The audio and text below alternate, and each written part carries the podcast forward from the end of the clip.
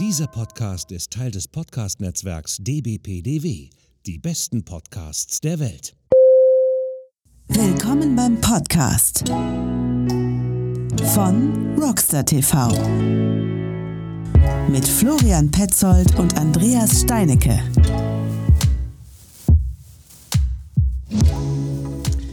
So, liebe Leute, heute sind wir in einer ganz besonderen Konstellation. So viele, so viele Menschen in einem Browserfenster habe ich schon lange nicht mehr gesehen, denn wir sind heute mit unserem Gast tatsächlich äh, zu viert. Und ähm, ich begrüße aber erstmal meine lieben Podcaster an dieser Stelle, nämlich den äh, Christoph. Hallo. uns zugestalten aus dem Studio Essen. äh, dann äh, den lieben Florian, der ist uns zugeschaltet. Natürlich, wie alle kennen das, aus dem schönen äh, Studio Castrop. Castrop Rauxel, bitte. Entschuldigung, bitte, Castrop Rauxel. Genau, Wow. so viel, So, viel, so, so, muss viel sein. Zeit muss sein, es heißt muss Rauxel. Ja? Genau. Ähm, und wir sind heute wieder, ähm, ja, wie ich schon gesagt habe, sind wir heute in einer interessanten Konstellation, nämlich wie gesagt, wir sind heute zu viert mit unserem Gast. Und ich begrüße an dieser ganzen Stelle äh, sehr herzlich unseren lieben Gast, die Ellen. Und äh, herzlich willkommen, dass du bei uns im Podcast bist. Ja, hallo, freut mich auch sehr. Hallo Ellen. So, ähm, ich erzähle jetzt mal so in zwei, drei kurzen Sätzen, könnte auch ungefähr 10 bis 20 Minuten dauern, ähm, wie äh, die Ellen quasi bei uns jetzt in den Podcast gekommen ist. Ähm, der Christoph und ich, deshalb ist der Christoph heute auch bei uns im Podcast dabei.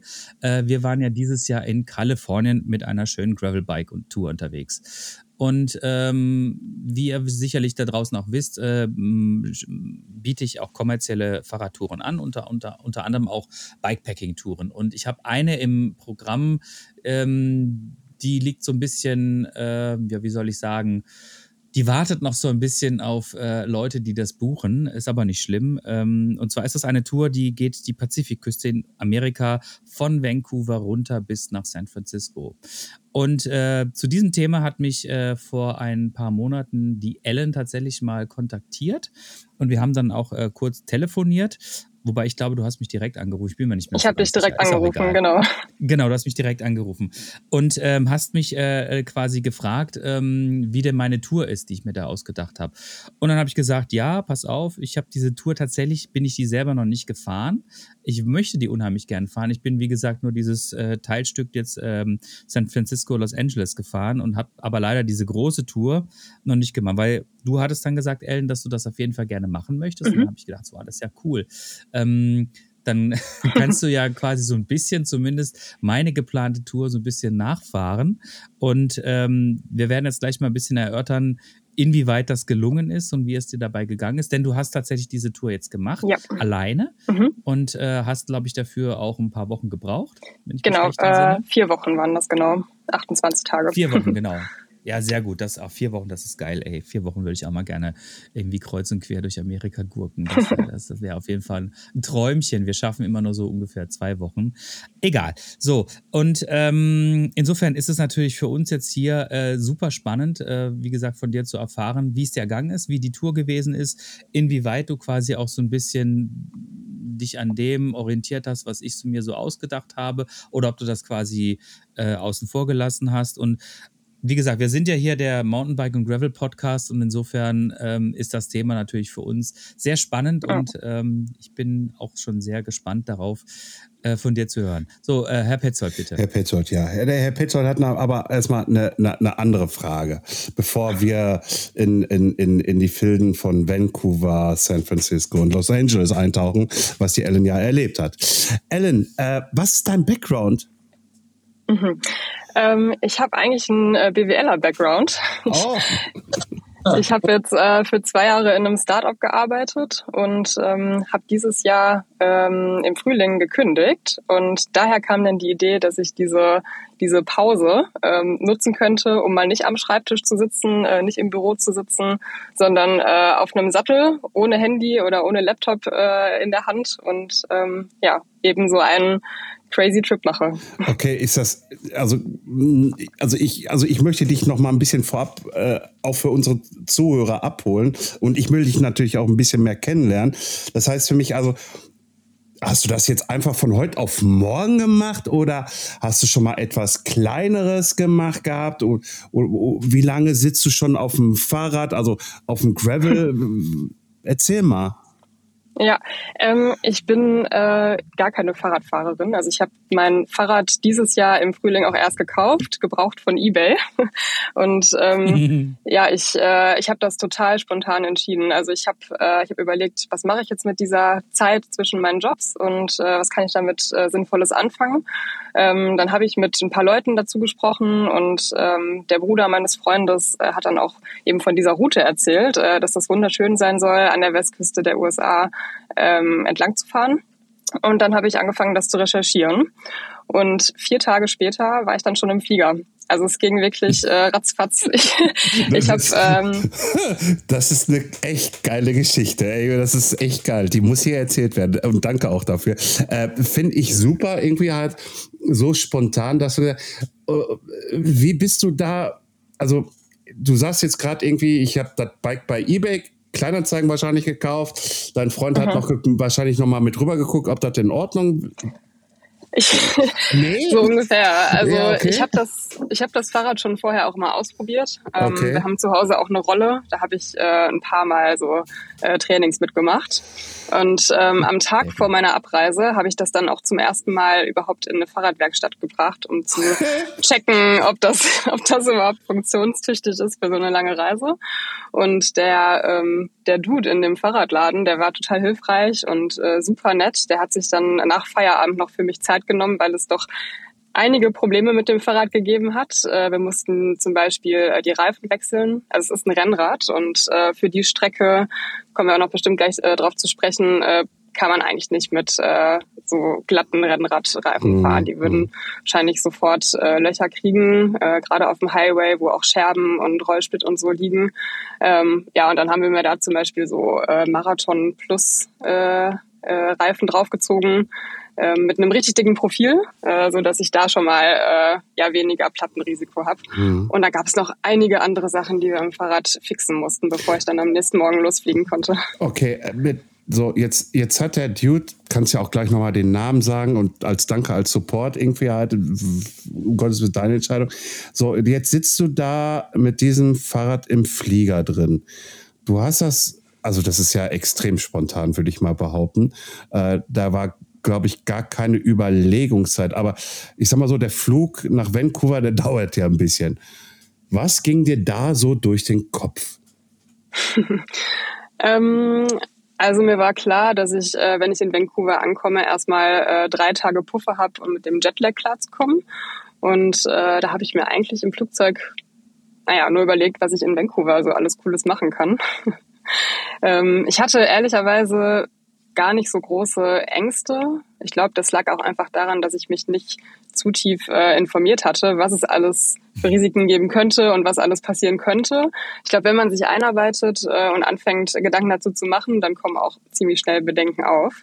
Bei mir war es eigentlich wirklich eher die Vorfreude auf die freie Zeit, äh, auf die Route und auf alles, was ich noch nicht weiß, was, was passieren wird. Das nenne ich mal Respekt und sehr mutig, aber auch ja, wie soll ich sagen, irgendwie inspirierend. Irgendwie halt, setzt euch in den Flieger einfach rein, freut euch darauf, was da passiert und macht euch darüber keine Gedanken. Ähm, Boah, geil, geil, geil. Einfach, einfach geil. Dann kann ich jetzt gerade erstmal dazu nicht sagen. Hattest, hattest du denn, okay, du hast gesagt, dass du das Fahrrad quasi erst kurz davor gekauft hast. Jetzt bist du aber wahrscheinlich, ähm, zumindest äh, entnehme ich das so ein bisschen äh, deinem Insta-Profil, äh, du bist ja schon eine sportliche Person. Also Sport ist schon immer was Wichtiges für dich gewesen. Mhm. Ähm, wie hast du dich denn, hast, wie, oder was hast du für Sportarten noch drumherum äh, gemacht oder machst du immer noch? Hm, also ich gehe eigentlich jeden Tag zum Sport. Ähm, ich wohne ja hier in Berlin. Ich bin eigentlich aus dem Ruhrpott, genauso wie ihr. Ich komme eigentlich aus Bochum, aber wohne jetzt äh, seit zwei Jahren, äh, genau, seit zwei Jahren in Berlin. Mm, und hier gibt es super viele ähm, so äh, Sportkursangebote. Was, ist, ähm, was ist schöner, Ruhrpott oder Berlin? Boah. das ist so schwer zu sagen. Ich glaube, also ich mag die Leute echt im Ruhrpott. Ähm, ich glaube, wenn man jetzt mal so an äh, Abendveranstaltungen, so Nightlife äh, und auch Essensmöglichkeiten denkt, dann wahrscheinlich schon Berlin. Okay. Ja. Ähm, ja, und auch vor allem das Sportangebot ist echt riesig hier. Ich wohne auch ziemlich zentral in Berlin und es gibt ähm, verschiedene Spinning-Studios. Äh, also sprich, ich gehe schon häufig auch ähm, zum, zum Spinning. Äh, ist dann so Disco-Spinning im Dunkeln mit äh, Techno-Musik. Das äh, feiere ich richtig. Dann gibt's hier ähm, Beat 81. Ich weiß nicht, ob ich jetzt hier gerade irgendwie Werbung mache aus Versehen, aber... ist, ist vollkommen in Ordnung. Ähm, ja, Beat 81, Berries, ähm, so Bootcamp-Zeug mag ich auch sehr gerne. Also eigentlich eine Mischung aus äh, Laufen und ähm, ja auch Muskeltraining. High Intensity ist, glaube ich, so das Stichwort, was es ganz gut trifft. Mhm. Ähm, mal mehr, mal weniger. Also durch meinen Job äh, jetzt bei meinem alten Arbeitgeber hatte ich auch teilweise dann nicht so die zeitliche Kappa.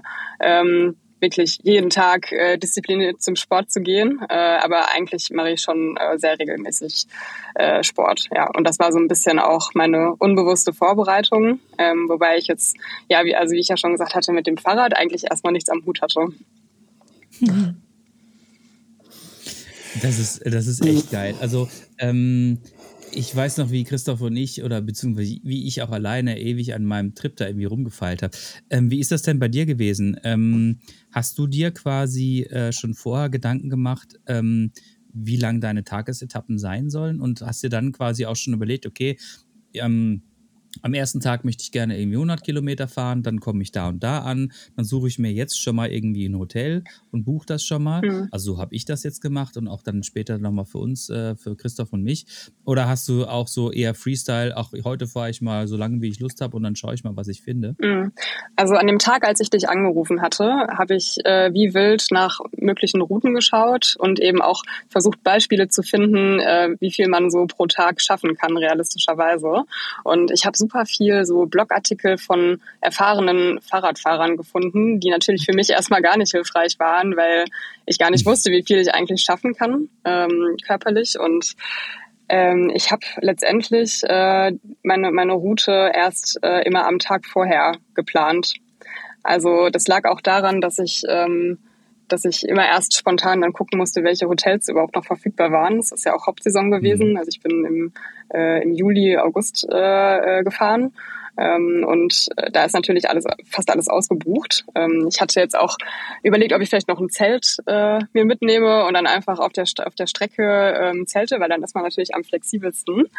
Aber als äh, ja, etwas äh, kleinere, zierlichere Frau hatte ich dann zum einen Angst vor äh, ja, ne, also vor, vor, vor allen möglichen Gefahren, also vor, vor Tieren, aber auch vor, vor Menschen.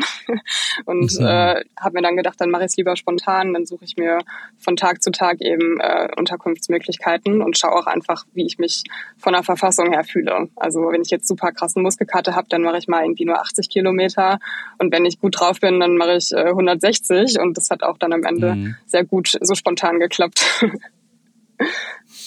Ja, sehr geil, sehr geil. Also ähm, ich, ich, ähm, also du siehst jetzt hier, der, der Florian und ich, wir sind ja schon so ein bisschen grau im Gesicht. Das heißt, äh, wir sind jetzt äh, über Mitte 40 und äh, ich hab, ich, ich kann gar nicht mehr sowas machen, wie du das gemacht hast, weil da würde ich durchdrehen. Also wenn ich nicht irgendwie so ein, zumindest im Kopf von mir einen Plan irgendwie habe, okay, das und das mache ich dann und dann, ich, ich, ich kann nicht mehr so spontan sein. Deshalb finde ich das total bewundernswert und total cool, wenn man das äh, auch sozusagen einfach so macht und so dieses heute mal, heute, ich genieße einfach mal. Für mich war das wirklich, teilweise manchmal war diese Fahrt echt Arbeit, weil es war wirklich, äh, wir mussten halt unser Tagespensum machen und dann setzt du dich halt, stehst du auf morgens, frühstückst du morgens, so und du weißt halt genau, okay, bis zu dem und dem Zeit, ich glaube, der Florian hat gerade einen Schlaganfall. Ja, nee, ja, fast, ähm, fast nach der Aussage, die du gerade getroffen hast. ne, nee, ja, nee, nee, nee, jetzt will ich da mal eben kurz einhaken.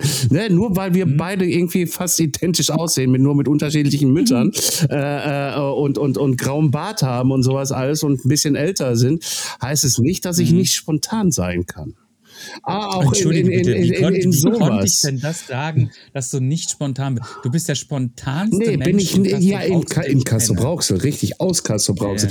Ja, ja. Nein, nein, aber äh, ganz ehrlich, irgendwie halt so. Pff, klar, ich plane natürlich auch, aber ich kann mich auch mal aufs Fahrrad setzen und fahre einfach los.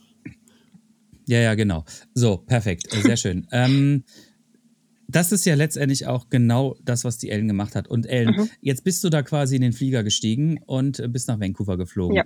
Erstmal so eine rein praktische Frage. Äh, wie hast du denn dein Fahrrad mitgenommen? Ähm, ich habe mir auch äh, am Abend vorher aus der gleichen Fahrradwerkstatt, äh, wo, wo, ich war, übrigens äh, Shoutout an Daniel, der mir dabei geholfen hat, das Fahrrad zu fixen. ähm, Sehr gut. Der hat mir dann auch eine, eine Pappbox mitgegeben wo ich das Fahrrad reinpacken konnte. Ich habe dann mhm. noch ähm, ja selber Füllmaterial zusammengesucht, ähm, peinlicherweise einfach aus der Mülltonne der Nachbarn. Ich habe dann so Pizza, Pizzakartons und Schuhkartons und Amazon-Kartons äh, rein, reingepackt und mir ja so versucht, irgendwie, irgendwie den Karton zu füllen. Ähm, und habe das dann zugeklebt und äh, bin damit dann äh, mit dem Zug nach Frankfurt gefahren. Ich wollte auf jeden Fall einen Direktflug haben, äh, weil ich Angst hatte, dass mhm. das Fahrrad irgendwo auf dem Weg doch äh, verloren geht. Habe dann noch so ein äh, Apple so ein AirTag äh, heißt es, glaube ich, ne? Ähm, mit mhm. in den in den Fahrradkarton gepackt, äh, just in case. Und ähm, habe das dann am Flughafen relativ reibungslos auch abgegeben. Es gab ein paar Rolltreppen, die kaputt waren. Das war dann extremst nervig. Aber ansonsten äh, hat diese, dieser Transport äh, gut geklappt. Ich habe das dann in, in Vancouver am Flughafen auch wieder abgeholt, habe es dann mhm. am Flughafen ausgepackt auch noch äh, und dann bin ich mit dem Zug erstmal äh, zum Hostel gefahren. Ich habe mich noch nicht getraut, durch den Straßenverkehr äh, zu fahren, weil auch gerade Rush Hour war und ähm, mhm. ja, genau, bin dann erstmal in Vancouver angekommen. Und den, den Karton, den hast du einfach da am Flughafen stehen lassen? Genau. Sehr gut. Sehr. Weißt du, das sind so die, die über, so, über solche Kleinigkeiten habe ich, glaube ich, bestimmt irgendwie anderthalb Tage drüber nachgedacht und gefühlt irgendwie, also zusammengenommen, äh, wahrscheinlich habe ich irgendwie drei Wochen drüber nachgedacht, wie ich diese Fahrräder darüber bekomme und wie ich dann wieder zu. Und also, aber ich finde das einfach geil. Ich finde das einfach geil, wenn man einfach sagt, komm, jetzt, ich mache das jetzt und jetzt suche ich mir aber, suche ich die Materialien, die mir zur Verfügung stehen und das klappt schon irgendwie. Und ich glaube, das ist so maximale echt richtig coole Freiheit. Ja. Finde ich echt mega. Ich glaube, sicherer, und das würde ich eigentlich auch Leuten empfehlen, die teure Fahrräder haben, äh, ist natürlich eine Transportbox. Mhm. Ähm, aber auch hier kommt dann wirklich dieses ganze logistische äh, Thema auf den Tisch, wie du schon meintest. Da muss man auch planen, wie man das Ganze zurücktransportiert. Für mhm. mich, äh, ich habe ja nur ein One-Way-Ticket gebucht, weil ich ja wusste, ich will eigentlich dann von äh, äh, Mexiko beziehungsweise an der Grenze von Mexiko äh, zurückfliegen. Ähm, und mhm. dann wäre es natürlich auch aktig gewesen, den, äh, die, diese Transportbox in den Süden zu schippen, äh, um sie dann wieder mit nach Hause zu nehmen. Mhm, absolut richtig. Aber dein Fahrrad hast du wieder mitgenommen? Das habe ich wieder mitgenommen, ja. Sehr gut. Hätte auch sein können, dass du sagst, okay, liebes Fahrrad, ich bin jetzt mit dir 2000 Kilometer gefahren, du hast gute Dienste gemacht und jetzt schenke ich das einfach einem Mexikaner oder sowas. Nee, ich bin sehr emotional attached äh, zu diesem Fahrrad, nach allem, was wir zusammen durchgestanden haben. Sehr gut. Aber so einen generellen Zeitdruck hat es ja jetzt nicht. Ne? Das heißt, hätte es jetzt noch einen Tag mehr gebraucht, dann wäre es quasi irrelevant gewesen von der Planung her, oder? Total. Also ich hatte eigentlich damit gerechnet, dass ich äh, ungefähr sieben Wochen brauchen werde. Ich habe die Route so mal in Komoot eingegeben und dann kann man ja mit der mhm. Funktion äh, das in Tagestrips aufteilen. Mhm. Ähm, und da stand, also ich glaube, empfohlen waren, also ich glaube sechs oder sieben Wochen. Ich glaube sogar noch mehr eigentlich. Und ich habe dann schon mal optimistisch gerechnet äh, und ähm, war dann selber überrascht, als ich am Anfang schon ziemlich gut durchgekommen bin. Ich hatte auch überraschenderweise äh, keine großen Schmerzen. Viele haben dann ja am Po oder so äh, Probleme und ähm, bei mir war das irgendwie gar nicht der Fall. Ich weiß nicht genau, wie das sein kann, aber so war es halt. Und äh, deswegen bin ich dann deutlich schneller durchgekommen, als ich dachte. Also 28 Tage. Ich hatte einen Restday in San Francisco. Da habe ich mir so ein bisschen Massage gegönnt und ähm, ja einfach mal nichts gemacht. Auch viel gegessen einfach und entspannt. Und ja, äh, so hatte ich dann am Ende noch ordentlich Puffer. Mm, jetzt habe ich mir, äh, ich habe ich mir deine Route angeguckt und ähm, du bist ja so ein bisschen anders gefahren, als ich das ursprünglich mal so ein bisschen äh, mir überlegt hatte. Ähm, wie gesagt, ohne zu wissen, ob das überhaupt so klappt, wie ich mir das vorstelle.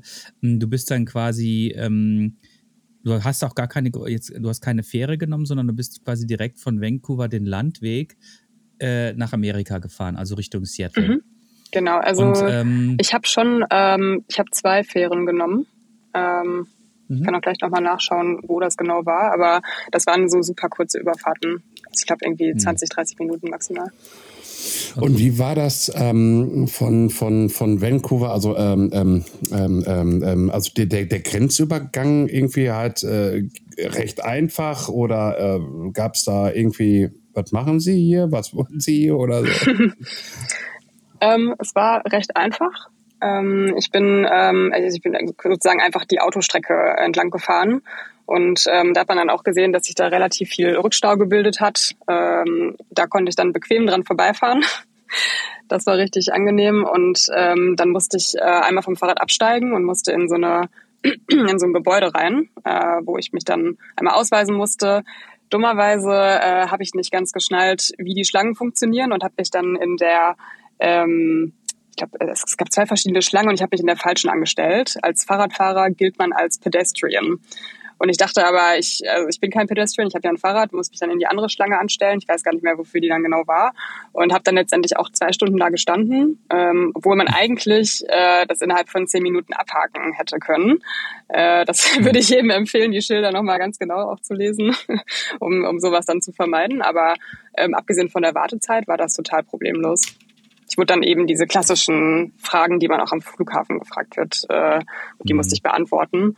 Ähm, wie lange ich bleibe, wann ich, wann ich, äh, was, was ich vorhab und wann ich dann von wo zurückfliegen will. Haben die dich auch ungefähr mit, äh, mit, mit so großen Augen angeschaut, als du da irgendwie mit dem Fahrrad gekommen bist und gesagt hast, ja, ich bin jetzt quasi gerade am Anfang und ich fahre jetzt einfach mal die gesamte oder fast die gesamte Pazifikküste im Nordamerika-Teil irgendwie runter. Also mhm. als Christoph und ich da irgendwie in San Francisco gelandet sind und äh, wir dann dem Officer erzählt haben, was wir da irgendwie planen, dann der konnte das gar nicht fassen. Ja. Der, das ist der völlig unmöglich lassen, für die. Ne? Weil er uns so super Der ja. wollte am liebsten mitfahren.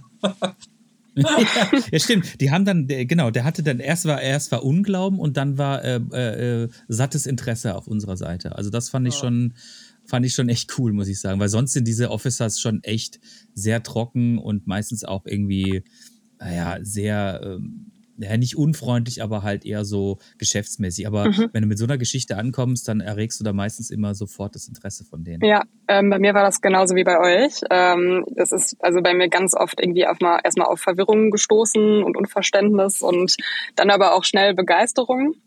Ähm, ich wurde auch äh, schon äh, irgendwie öfter auch ausgelacht, äh, beziehungsweise äh, mir wurde das einfach nicht geglaubt, äh, dass ich das wirklich vorhabe und dass ich das dann auch schaffe. Ähm, und bei dem Officer, pf, also der hat mich halt auch irgendwie, der hat kurz so gestockt, so okay, und wie lange willst du jetzt genau hier bleiben? Schaffst du das mit deinem äh, Touristenvisum? Ja, ja. ich gesagt, ja, ja, ich, ich, das, das schaffe ich schon ja, irgendwie, ja. keine Sorge. Mhm. Äh, ja, aber bei, bei mir war es genauso. Also viele haben das erstmal gar nicht irgendwie glauben können. Mhm. Und ähm, jetzt ähm, die Route, die du gefahren bist, oder beziehungsweise nee, nicht die Route, sondern den, den Weg.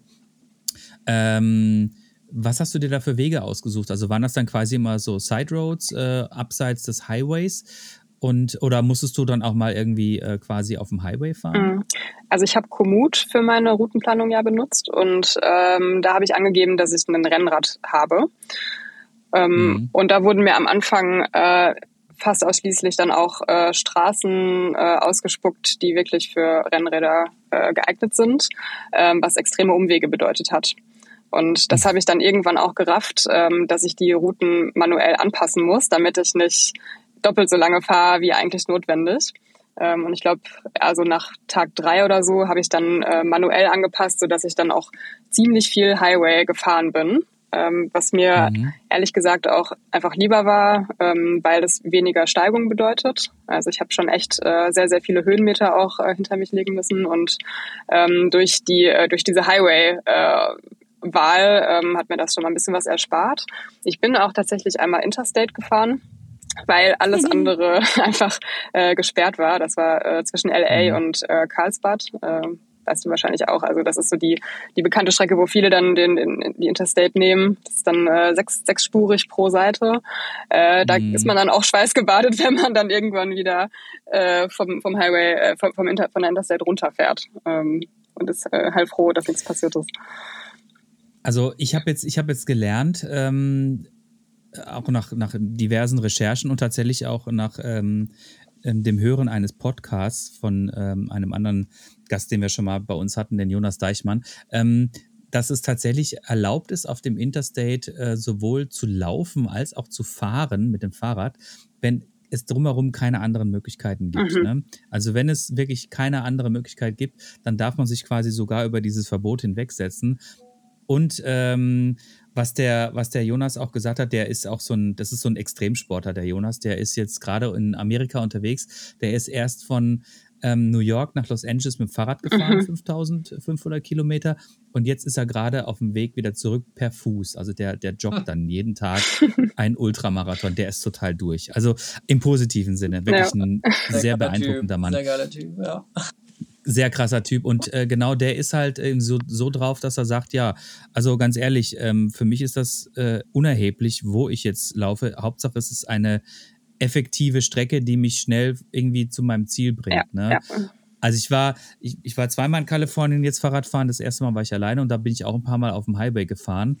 Und ähm, es fühlt sich wirklich sehr, sehr seltsam an, als Deutscher irgendwie auf einer Autobahn zu fahren. Vor allen Dingen, die amerikanischen sind ja dann nicht, äh, sind ja nicht wie bei uns irgendwie so vierspurig, sondern sind ja dann sechsspurig oder mehr, achtspurig mhm. oder was.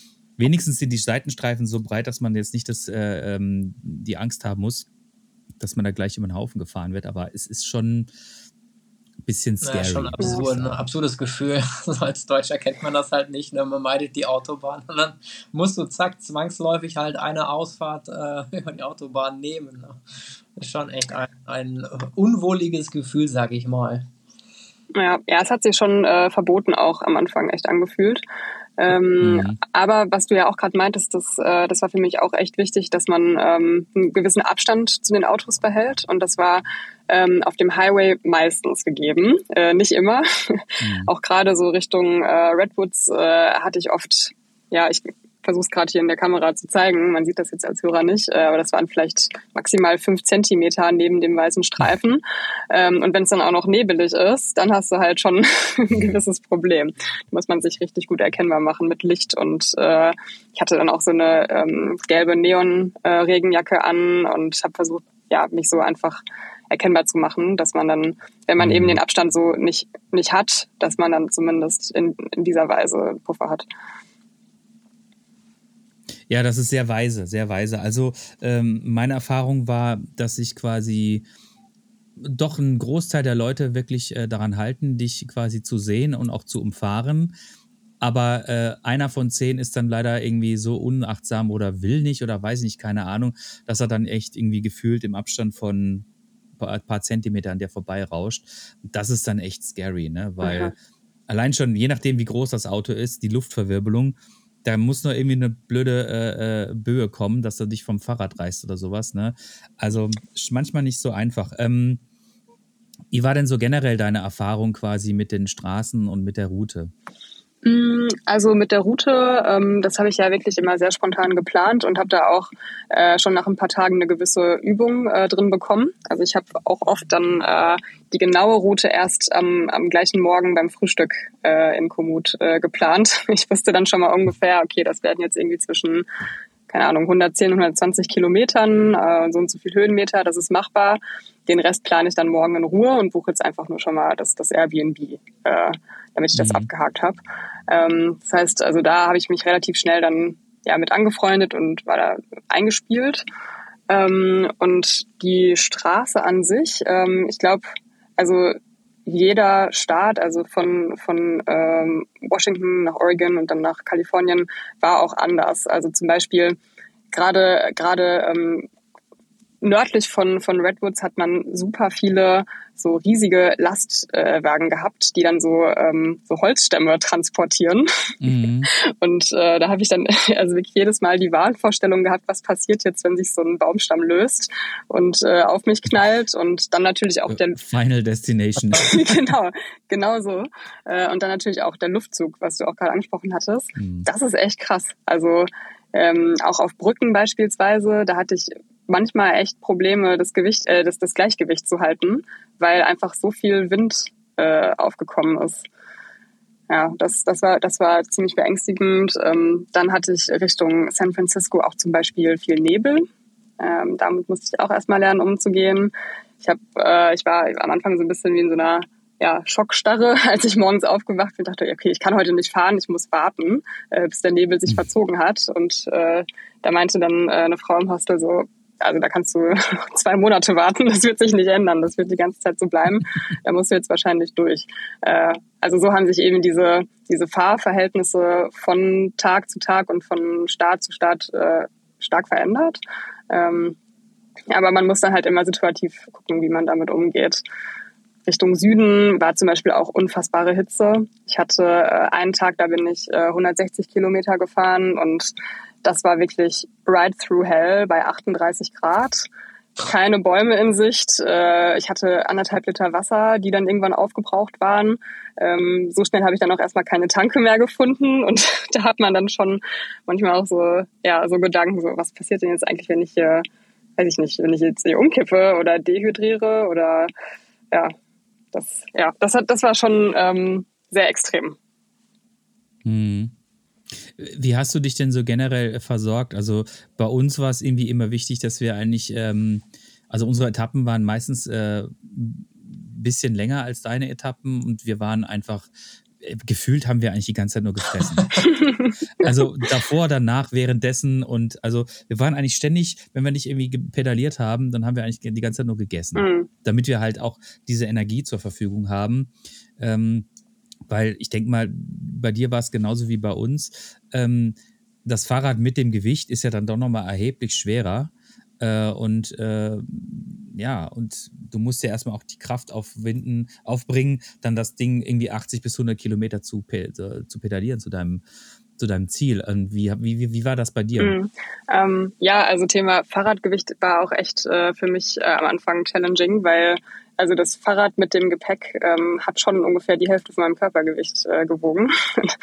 und äh, da hatte ich jetzt auch, äh, da hatte ich zum Beispiel gar kein Training drin. Also wenn man so zum Spinning geht zum Beispiel oder auch hier in Berlin mal ein bisschen auswärts äh, mit dem Rennrad fährt, ähm, dann ist das alles irgendwie machbar. Wenn man dann aber Taschen am, am äh, vorne dran hat, äh, hinten Arschrakete, ähm, das, das ist dann eine Umgewöhnung für die Muskeln. Mm, ich habe morgens äh, versucht, immer ein richtig gutes Frühstück ähm, zu mir zu nehmen. Ich war meistens dann in irgendeinem Diner, äh, habe da möglichst viel Carbloading gemacht. Ähm, dann habe ich mich über den Tag hinweg eigentlich mit Cliff Bars äh, versorgt. Ähm, ich habe meistens so sehr gut wahrscheinlich so drei Stück über die Fahrt hinweg gegessen. Ich war ja ungefähr so sechs bis acht Stunden auf dem Fahrrad am Tag. Und dann habe ich danach eine richtige Mahlzeit gegessen. Also zwei, zwei Mahlzeiten am Tag, ja. Mhm. Ähm, mal, ja, mal also, eine äh, Frage. Äh, Wie, woraus bestand überhaupt allgemein dein Equipment? Also, man hörte jetzt, du, okay, du hast eine Arschrakete gehabt, du hattest vorne die Taschen, du hattest wahrscheinlich eine Barback irgendwie und sowas alles, aber was hast du alles mitgenommen gehabt? Weil ich kenne es und durch das Erzählen auch von Andreas und von vielen, wenn man das beim ersten Mal so eine Backpacking-Tour macht, man nimmt eindeutig viel zu viel mit. Mhm. So, das sind so, so, schon so die Erfahrungswerte, die ich gehört habe, weil ich habe sowas noch nie gemacht, gleich vorweg. Ähm, was hattest du, äh, ich gehe auch mal davon aus, du hattest wahrscheinlich auch zu viel mit. Aber was hattest du denn mit? Nee, ich hatte eigentlich nicht zu viel mit. Ich glaube, ich hatte genau richtig viel mit. ähm, ich habe, äh, ich, ich war, bevor ich abgereist bin, noch bei Decathlon und ähm, habe da ähm, im Prinzip, ja, also ich glaube, einen Großteil meines meiner Kleidung und meines Equipments gekauft. Ähm, ich hatte an Kleidung, ich muss gerade kurz überlegen, ich glaube, ich hatte vier Outfits davon äh, zwei Fahrradoutfits, also sprich zwei so Radlerhosen und zwei Trikots. Ähm, dann ein Kleid, äh, was man praktischerweise ja auch gut zusammenknüdeln kann. Das war so ein, so ein kurzes, äh, kurzes Kleid. Äh, und dann noch eine Sporthose und ein äh, zwei Sport-BHs. Und das war, das waren alle Sachen, die ich dabei hatte. Und eine Regenjacke, die habe ich vergessen. ähm, an Schuhen hatte ich meine Fahrradschuhe und äh, so Plastik-Birkenstocks, die ultra leicht sind und ähm, mit dem man dann auch mal gut äh, im Hostel zum Beispiel unter die Dusche kann. Ähm, dann hatte ich äh, schon einiges an Notfallzeug ähm, äh, dabei, also irgendwie Mullbinde, ähm, Desinfektionsspray, äh, Mückenschutz, äh, solche Sachen. Habe ich aber auch wirklich alles äh, gebraucht, bis auf das Verbandszeug. Ähm, ich hatte keinen Unfall glücklicherweise, so dass ich äh, ja das, das nicht benutzen musste. Dann hatte ich, was hatte ich denn noch? Sonnencreme. Die habe ich dann auch aber immer alle paar Tage einfach neu gekauft und möglichst kleine Tuben, damit es nicht äh, zu viel Gewicht und Platz wegnimmt. Mm, ja, so ein bisschen ja, Kosmetikzeug, also irgendwie eine Haarbürste und ähm, äh, auch mal was, um die Haut im Gesicht zu reinigen. Äh, ja, solche Sachen. Ähm, aber ich hatte echt nicht viel dabei. Also war sehr minimalistisch. Sehr gut. Jetzt haben wir uns so ein bisschen über die Route unterhalten, jetzt haben wir uns über die Ernährung unterhalten, über das, was du mitgenommen hast. Und jetzt möchte ich mal gerne so ein bisschen wirklich mal so deine Eindrücke abfragen. Hm, was würde dir jetzt spontan, was würdest du jetzt spontan antworten, wenn ich fragen würde, ähm, was war jetzt so das, was hast du jetzt von dieser Reise mitgenommen? Was waren so die eindrücklichsten Momente, die du erlebt hast? Hm, das ist eine gute Frage, weil jeder Tag war natürlich sehr besonders für sich. es gab eigentlich keinen Tag, wo ich mir dachte, oh, das war jetzt irgendwie, das war es mir nicht wert oder jetzt heute habe ich irgendwie nichts erlebt, heute war langweilig. Überhaupt nicht. Ähm, ich war schon häufig in den USA. Ich habe auch in den USA ähm, für einen Teil studiert, auch in Kalifornien. Ähm, das heißt, also es war jetzt für mich nicht alles komplett neu und ähm, ich war deswegen auch, glaube ich, weniger auf diese ja, Touristenattraktionen oder auch selbst die Nationalparks äh, zu doll fokussiert. Ich fand es immer noch super toll, aber ähm, ich glaube, mein Fokus lag tatsächlich eher so auf diesen persönlicheren, menschlicheren äh, Erlebnissen dann vor Ort. Ähm, zum Beispiel hatte ich direkt am Anfang ähm, ein super tolles, äh, eine super tolle Begegnung äh, mit einem älteren Mann. Es war so ein bisschen wie so ein Opi für mich, vom Alter auch her. Und äh, den habe ich beim Frühstück kennengelernt. Äh, ich glaube, es war Tag zwei oder Tag drei. Und ähm, dem, der, der hatte mich angesprochen, weil er mich in dem Fahrradoutfit gesehen hat und meinte, war was, wer bist du denn und was hast du denn vor? Und war super interessiert. Und dem habe ich dann äh, ja grob erzählt, was ich vorhabe. Der konnte es auch überhaupt nicht glauben, hatte auch direkt ähm, ja so ein paar Bedenken geäußert. Äh, da kam, glaube ich, so ein bisschen der Beschützerinstinkt äh, äh, aus, aus ihm heraus und ähm, meinte auch, er hat äh, eine Granddaughter, die äh, genauso aussieht wie ich und äh, auch in einem ähnlichen Alter ist. und äh, war einfach, also er war einfach super lieb und super interessiert und hat mir dann auch ohne dass ich das irgendwie mitbekommen habe, zum Beispiel mein Frühstück bezahlt. Und das war so eine liebe Geste. Da habe ich mich sehr, sehr wohl und auch sehr willkommen gefühlt. Dann gab es so ein ähnliches, also es gab diverse von, von solchen, von solchen Zusammenkünften und Ereignissen. Ähm, zum Beispiel habe ich auch ähm, noch in, ich glaube, das war noch in Oregon, ähm, habe ich äh, Pizza gegessen äh, abends und ähm, da kam dann der Kellner zu mir, der war auch ein etwas älterer Herr und hat sich dann auch für meine Fahrradreise interessiert und hat mir am Ende dann fünf Dollar ähm, aus seiner persönlichen, aus seinem persönlichen Portemonnaie gegeben und meinte, schick mir bitte eine Postkarte, wenn du unten äh, an der mexikanischen Grenze angekommen bist, damit ich weiß, dass alles gut ist. Und das fand ich auch. Und hast du's gemacht? Das habe ich gemacht, ja. Das war das Erste, Cool. was ich gemacht habe, ähm, weil mich das so berührt hat und das fand ich so Mhm. toll und ja, ich glaube, diese Momente, die sind mir am meisten hängen geblieben. Dann aber natürlich auch die ganzen Ausblicke und äh, ja, Redwoods Nationalpark war super toll. Ähm, ich glaube, ja, da könnte ich jetzt endlos erzählen, welche Orte ich alle, äh, alle schön fand. Ähm, aber ja, also ich, ich glaube auch äh, einfach das Menschliche. Dann habe ich auch meine Familie besucht. Ähm, ich habe Verwandte in, äh, im Raum LA. Ähm, das war auch ganz toll, die dann wiederzusehen. Ähm, ja, also eher so diese menschliche Ebene war dann, glaube ich, für mich so das, Hm. was mir wirklich hängen geblieben ist. Hast du dich, ähm, also wie gesagt, ich habe ja diese, diese, diese Kalifornien-Geschichte habe ich zweimal gemacht, ähm, letztes Jahr als Scouting-Trip. Alleine auch quasi so ein, naja, ich habe schon ein bisschen viel, viel mehr geplant als du, aber es war, ähn, war ähnlich in meinem Rahmen, ähnlich spontan. ähm, aber ich habe mich tatsächlich, äh, manchmal habe ich mich schon äh, ein bisschen einsam gefühlt, muss ich sagen. Also ich würde jetzt äh, nicht behaupten, dass ich ein, äh, so, ein, so ein Mauerblümchen bin. Ich kann eigentlich schon relativ schnell im Kontakt mit den Leuten auf. Danke, Herr, Herr Petzold. Ähm, aber da habe ich mich tatsächlich manchmal abends, wenn ich dann so fertig gewesen bin mit Fahrradfahren, war ich dann, habe ich mich dann schon so ein bisschen einsam gefühlt. Hm, Erstens mal, habe ich so ein bisschen, hm, also zumindest bei der ersten, bei der ersten Reise habe ich ein bisschen Pech gehabt mit den, mit den Hotels, die ich gebucht habe. Die waren manchmal, lagen die entweder doof, ne?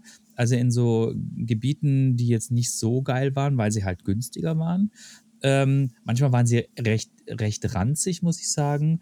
Und, ähm, und ich hatte dann meistens oder öfter dann auch keine Lust. Wenn ich mich dann aber wieder rausbewegt habe, ähm, und dann mal irgendwie was essen gegangen bin oder ein Bier getrunken habe, dann war es genauso wie bei dir. Dann Aha. war, also ich weiß noch irgendwie, wir, da war ich in, ähm, ähm, in Carmel by the Sea, das ist bei Monterey. Ja. Und echt ein super schönes kleines Örtchen. Und ähm, da war ich in der Taverne, da waren wir dieses Jahr, war ich mit Christoph dieses Jahr auch schon.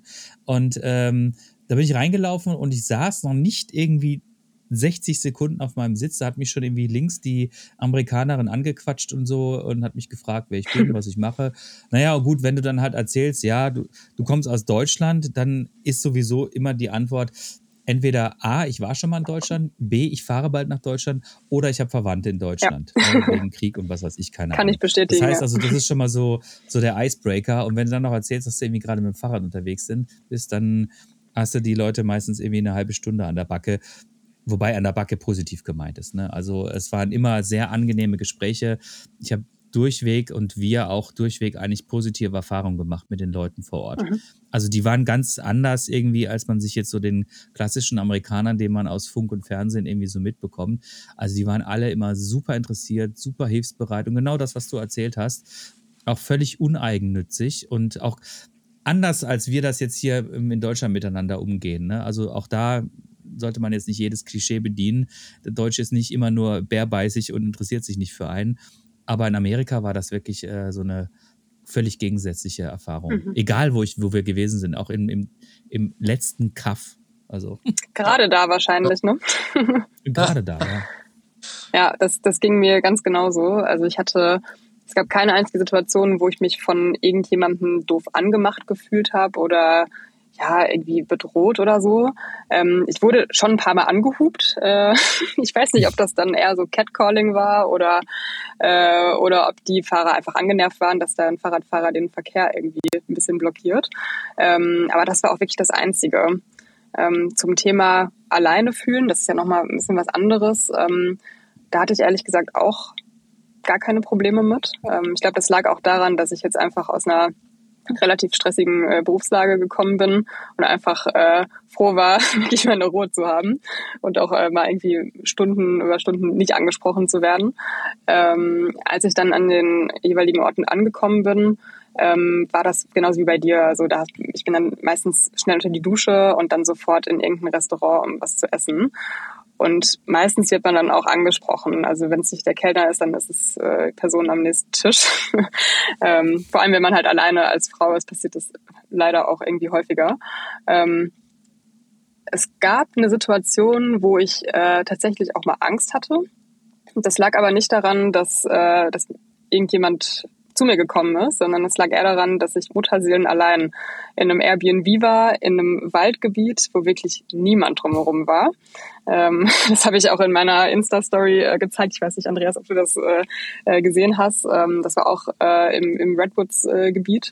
Und ähm, das war ein Airbnb. Ähm, das habe ich äh, am gleichen Tag morgens noch gebucht. Äh, an dem Tag habe ich echt Schwierigkeiten gehabt, überhaupt noch irgendwas Freies zu finden. Und ähm, habe dann eben ja aus dieser Lage heraus dieses Ding gebucht. Ähm, das war sehr, sehr abgelegen. Ich hatte Schwierigkeiten, das auch dann überhaupt äh, mit der Adresse in Maps äh, später abends zu finden. Ähm, und als ich dann da angekommen bin, war schon mal die erste Überraschung, dass die Tür einfach nicht abgeschlossen war. Also ich komme da an einer Waldhütte an und die Tür ist auf und ich weiß nicht, was mich drin erwartet. Ähm, bin dann rein. Es sah eigentlich auch erstmal alles fein aus. Also es war, es war ordentlich, es war sauber. Ähm, der Schlüssel lag dann auf dem Tisch für mich. Also ich konnte das Haus verlassen und dann zumindest hinter mir abschließen. Das war schon mal etwas beruhigend. Ähm, aber dann habe ich äh, zum Beispiel aus dem Fenster geschaut und wirklich drumherum nur Bäume. Und der Airbnb-Besitzer hat einen sehr, sehr strangen Geschmack gehabt und hat dann in die Bäume, die direkt am Haus waren, so Gesichter reingeschnitzt. Also so ganz creepy Alter, Augen. Alter. Geil. Ähm, die einen dann angestarrt haben. Und das war dann so, also das war wirklich sehr verstörend und das hat sich angefühlt wie der Anfang von einem Horrorfilm. Ähm, ich mhm. musste dann auch abends, weil da war ja wirklich nichts drumherum, musste ich mir noch irgendwie was zu essen beschaffen. Ich hatte die Option, noch einen Cliff Bar zu essen, äh, hungernd ins Bett zu gehen oder halt nochmal den Weg runter ins Dorf auf mich zu nehmen. Habe mich dann für die letzte Option entschieden. Ähm, und das hat auch, ich wollte auf gar keinen Fall nochmal aufs Fahrrad steigen an den Tag. Also ich bin dann gelaufen. Das hat dann auch 45 Minuten gedauert, äh, einen Weg. und weil ich auch echt so eine Angst hatte, habe ich dann ähm, meinen Vater angerufen und bei ihm war es halt mitten in der Nacht. Aber das war für ihn okay. Er hat dann, er hat dann mit mir gesprochen und äh, hat mich quasi den Weg über bespaßt. Ähm, dann war ich einkaufen und bin dann zurückgelaufen, als es dann auch äh, ja wiederum äh, dunkel war, was auch sehr erfreulich war, so durch den Wald alleine. ähm, aber wie man sieht, habe ich das auch überlebt. Also äh, das war dann so ein bisschen ja, hausgemachte Angst. Es gab eigentlich keinen wirklichen Grund, aber da habe ich dann auch gemerkt, ich bin es eigentlich gar nicht gewöhnt, alleine zu sein. In Berlin ist immer irgendwie was los. Da kann man um vier Uhr nachts äh, noch nach Hause laufen und du wirst auf jeden Fall irgendwie ein paar, Weg, ein paar Leute über den Weg laufen. Das war halt das absolute mhm. Kontrastprogramm. Okay, ähm, ist schon natürlich heftig irgendwie halt. Gesichter in die Bäume reinzuritzen irgendwie und du boosterst. Ähm, ähm, du hast ja jetzt von positiven, aber auch wiederum von deiner, ja, du bist alleine unterwegs, von den, ja, von deiner Angst da auch erzählt. Erstmal danke für deine Offenheit dafür in dieser Richtung. Ähm, für mich ist jetzt also wirklich so, du, du bist ja, okay, du hast, du hast einen Background, du bist sportlich aktiv und das alles. Wem würdest du das raten, so zu machen? Wem willst du das also, so? Also, also so wie du das ja gemacht hast. Also ich sag mal so, ähm, das ist ja wirklich eine extrem spontane Nummer. Das muss man ja auch wirklich mal so sagen. Ne? Du, du hast ja das Fahrrad über eBay Kleinanzeigen gekauft, ein, einen Tag vorm, äh, vorm Fliegen äh, äh, Fahrrad äh, gecheckt, irgendwie in Ordnung, äh, bla, die ganzen Klamotten vor, noch bei Decathlon gekauft, äh, äh, dann den Flieger gebucht und dann rüber und dann losgefahren. Mhm. So, ähm, also ähm, A geht das gerade nicht so wirklich in meinen Kopf rein, aber du hast es ja erzählt. Deswegen glaube ich dir das natürlich auch, um Gottes Willen. Ähm, aber wem würdest du davon abraten und wem würdest du es raten zu machen? Puh, also ich würde es eigentlich, ich würde eigentlich äh, jedem empfehlen, irgendwie in der Form so eine Reise zu machen. Ähm, mir ist das schon klar, dass, äh, dass einige Leute halt ähm, ja mehr, mehr Zeit haben wollen, um sich äh, darauf vorzubereiten. Also sowohl von der Planung her als auch mental. Ähm, ich glaube, man muss generell schon einfach so auch von der Persönlichkeit her sehr spontan sein ähm, und sich auch damit abfinden, dass es nicht immer ähm, ja komfortabel ist. Ähm, dass es nicht immer äh, ja zum Beispiel das luxuriöseste Airbnb ist oder generell irgendwie ja ein komfortabler Trip. Ähm, ich glaube, es kommt auch immer ein bisschen darauf an, wie viel Training man vorher hatte. Also äh, bei mir war das jetzt, glaube ich, auch einfach Glück, dass ich körperlich nicht so Schwierigkeiten hatte. Ähm, andere haben schon, äh, weiß ich nicht, nach nach einer 100 Kilometer Fahrt ähm, sich alles wundgescheuert. Ähm, das hängt dann halt von der individuellen körperlichen ja, Verfassung ab und wie der Körper halt mit sowas umgeht. Ähm, ich glaube, insgesamt ist das ein Trip, also den würde ich jedem empfehlen. Ähm, ja, also, also es ist schwierig, die Frage irgendwie zu beantworten, weil äh, ich persönlich habe mega viel davon mitgenommen ähm, und ich bin super, super froh, dass ich das gemacht habe. Ähm, und ich glaube, dass man, ja, wenn man eben offen ist und mit, mit diesem Mindset da reingeht, so whatever happens, happens, äh, dann, dann kann man das auch genießen. Und was bedeutet dieser Trip für dich jetzt für die Zukunft? ähm, gute Frage. Also ich kann mir schon vorstellen, sowas nochmal zu machen. Ich habe mir die Frage gestellt, ob es vielleicht cooler wäre, das mit der anderen Person zusammen zu machen. Und da bin ich mir nicht sicher, weil ich glaube, es ist schon sehr angenehm, wenn man sich nicht nach anderen richten muss, wenn man sich selber die Strecken so einteilen kann, wie man es halt gern hat, wenn man auf niemanden warten muss, aber auch selber nicht äh, gepusht wird ähm, und sich beeilen muss für irgendjemanden. Ähm, aber ich glaube, für mich wäre es schon cool, zum Beispiel jetzt mit meinem Freund sowas mal auszuprobieren. dann vielleicht auch nicht unbedingt nochmal die gleiche Strecke, weil ich würde dann lieber irgendwas ganz Neues ausprobieren. Ähm, aber ich, ich habe eigentlich Lust auf mehr bekommen. Also ich bin jetzt auch echt interessiert am, am Fahrradfahren. Ich hatte vor, äh, ich glaube, das ist jetzt eine Woche her, habe ich meinen ersten Triathlon äh, gemacht und ähm, habe auch da so ein bisschen Blut geleckt und will da jetzt eigentlich noch mehr in, in dieses äh, ja, Game einsteigen. Ähm, und ja. Ähm, also für mich geht es weiter. Also na, warte, warte, Andreas noch. Ähm, ich, okay, also du hast auf jeden Fall Blut geleckt und das ist halt so eine Erfahrung aus diesem Trip heraus. Ich wollte eigentlich auf was anderes hinaus. Was hat dir dieser Trip gebracht für dein persönliches Leben, für die Zukunft? Also fernab vom Sport sondern für dich selber innerlich. Irgendwo halt, sagst du jetzt, ich gehe noch offener durch die Welt, ähm, sagst du, ich gehe noch weniger ängstlicher durch die Welt, ähm, siehst du auch irgendwie halt, weil du ja vorhin an, also Entschuldigung, mir ist das halt aufgefallen, mein anstrengender Job, mein anstrengender Job, dass du jetzt auch mal guckst, dass du dir nicht so anstrengende Jobs mehr suchst, äh, sondern einfach auch mehr den Ausgleich dann äh, äh, vom Chef haben möchtest, vom zukünftigen, wie auch immer. Das war eigentlich halt so der Kern meiner Frage hin. Also gehst du dein Leben jetzt anders an durch diesen Trip? Mm, nee, würde ich ja, okay. eigentlich nicht nein, sagen. Nein, ja, okay, okay.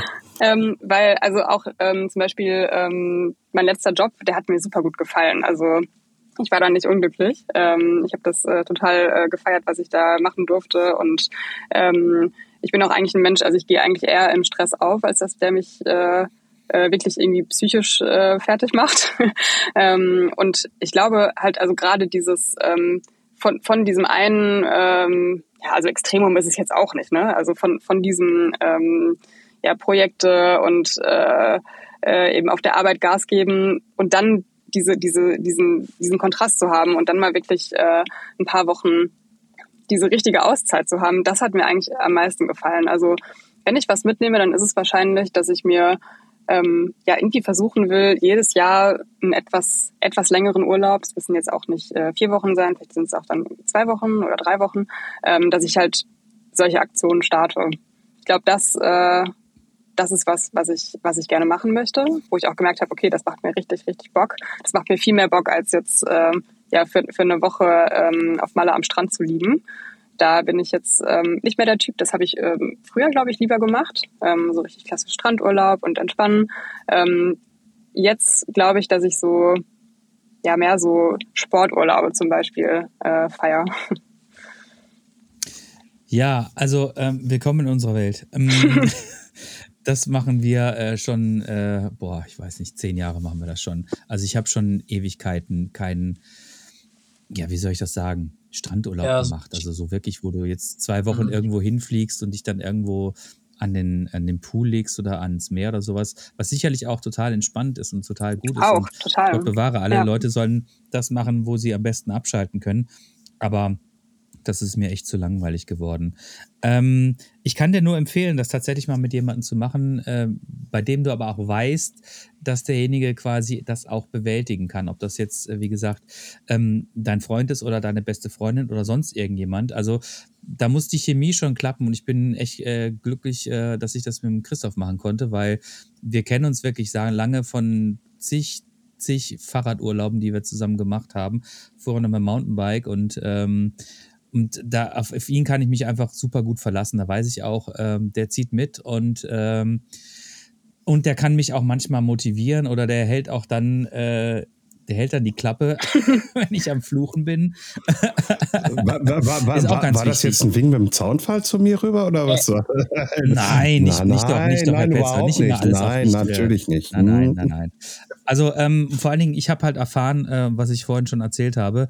Ähm, ich bin eher so ein Typ, ich teile das dann auch einfach gern so. Ne? Also ich teile die Erlebnisse dann gerne am Tag und dann auch abends oder sowas, wenn man dann nochmal irgendwie so ein bisschen irgendwie rausgeht und was essen geht. Also ich muss sagen, der Trip jetzt dieses Jahr mit Christoph hat mir besser gefallen als der Trip, den ich alleine gemacht habe. Wobei das alleine war auch mal echt eine gute Erfahrung, ähm, mal wirklich komplett das alleine zu machen. Das habe ich bis jetzt in meinen damals 46 Jahren auch noch nie gemacht. Und insofern war es eine gute Erfahrung. Aber es war für mich auch dann die Erfahrung, wo ich gesagt habe, ja, also ich glaube nicht, dass ich das jetzt nochmal so machen möchte, sondern lieber dann in Zukunft wieder irgendwie hier mit meinem, äh, mit meinem Ausdauer-Bike-Buddy, ähm, wo ja, wo wir uns einfach äh, eigentlich relativ blind vertrauen können. Das klappt dann auch auf, auf mhm. super gut. Und ähm, ich kann dir nur empfehlen, das wollte ich dir noch auch noch sagen, ähm, hör dir mal irgendwie, such mal irgendwie bei Apple oder bei, ich weiß nicht, welches, was du für ein, für ein, ähm, für ein äh, Handy hast. Äh, egal, äh, deinem Podcatcher, such dir mal irgendwie die Podcasts heraus, wo Jonas Deichmann mit dabei mhm. ist. Weil der Mann, ähm, der hat quasi genauso angefangen wie du, wie du das jetzt gemacht hast. Er hat einfach immer gesagt, ich will jetzt irgendwann sowas machen und das dann irgendwie von Jahr zu Jahr, hat aber immer noch weiter gearbeitet, hat auch irgendwie so im Marketing gearbeitet mhm. Und hat dann von Jahr zu Jahr seine, seine Auszeiten im Jahr immer länger genommen ne?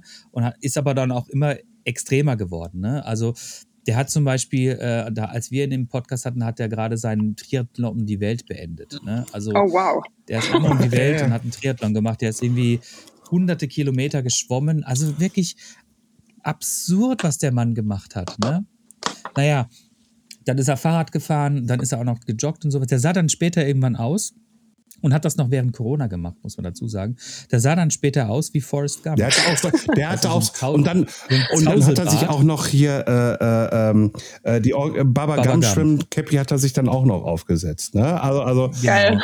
Und, Hör dir, hör dir mal die Podcasts mit ihm an. Ähm, sehr, sehr spannend. Also auch gerne unseren natürlich, ja, aber auch Fall. die anderen, wo er zu Gast ist, weil der Typ ist halt wirklich ähm, echt eine krasse Nummer. Und ich meine, du hast jetzt ja quasi schon so ein bisschen äh, die Weichen dafür gelegt. Ne? Du bist jetzt alleine irgendwie 2000 Kilometer gefahren, du hast jetzt deinen ersten Triathlon. Du hast selbst gesagt, du hast jetzt irgendwie Blut geleckt. Also äh, wenn wir dich dann nochmal in fünf Jahren dann quasi nochmal bei uns im Podcast irgendwie begrüßen dürfen, du erzählst uns dann irgendwie, keine Ahnung, dass du als erste Frau das selber auch ein Triathlon um die Welt gemacht hast. Also es wäre, wäre uns eine Ehre. Ja, das, äh Übrigens noch eins, auch bei uns noch mal den Podcast mit Pe äh, Kevin Pilgrim anhören.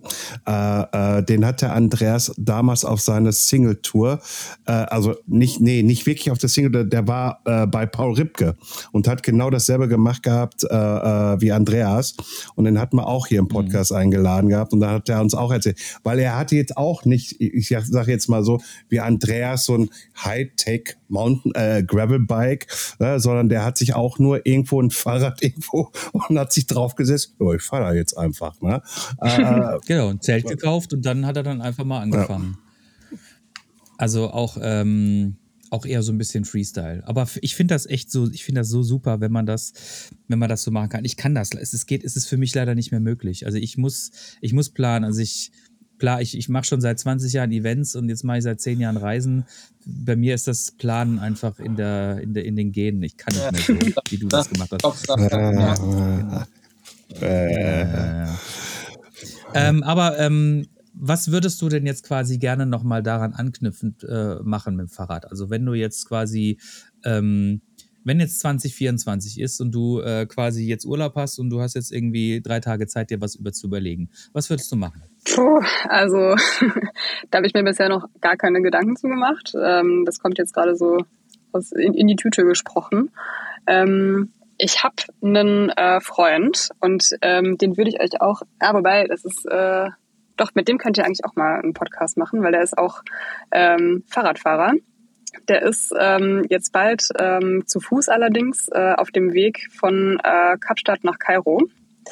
Und der hat, äh, der hat die Route auch, ich glaube, ich glaube nicht komplett, aber ich glaube zu Teilen auch mit dem Fahrrad schon gemacht. Und der will jetzt einen neuen Weltrekord aufstellen. Und ähm, ich habe auch über seinen Instagram-Kanal ähm, viele tolle Bilder von seiner Fahrradreise gesehen. Und das fand ich super inspirierend. Und äh, da hätte ich auch mal Lust, ähm, ja, durch, durch Afrika sozusagen durchzufahren. Ähm, welch, welche Teile jetzt von Afrika, welche Länder, ähm, weiß ich ehrlicherweise nicht, weil ich, also ich habe mich da wirklich 0,0 eingelesen. Ähm, aber das ist was, also ich war bisher ähm, nur einmal in Südafrika und in Ägypten und sonst kenne ich diesen Kontinent einfach noch gar nicht. Ähm, und das fände ich mhm. spannend. Das würde ich wahrscheinlich nicht alleine machen wollen, ähm, aus Sicherheitsgründen. Da würde ich mir mindestens eine Person gern mit dazu nehmen. Ähm, aber das, das könnte ich mir mhm. sehr gut vorstellen. Ansonsten auch auf jeden Fall Südamerika.